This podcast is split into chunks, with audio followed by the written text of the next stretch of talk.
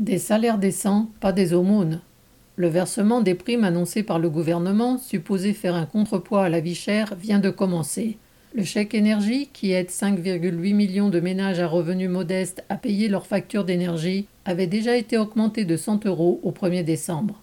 Bon prince, et bien sûr indépendamment de toute démagogie préélectorale, Macron en a doublé la mise. À cela s'est ajoutée une autre prime, l'indemnité inflation, versée à toute personne dont les ressources mensuelles n'excèdent pas 2000 euros. Ces primes ne combleront pas le trou occasionné par la hausse des prix, les bas salaires et le blocage des pensions, loin s'en faut. Mais tel n'est pas leur but. Du temps de Germinal, les bourgeois et les dames patronesses faisaient l'aumône aux pauvres à la sortie de l'église, en espérant freiner les revendications ouvrières. De même, Macron et sa clique espèrent sans doute que l'argent versé au petit peuple du haut de l'Élysée calmera les mécontentements sans écorner les économies des grands patrons.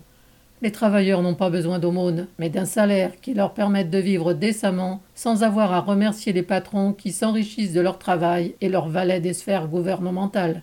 Marianne Lamiral.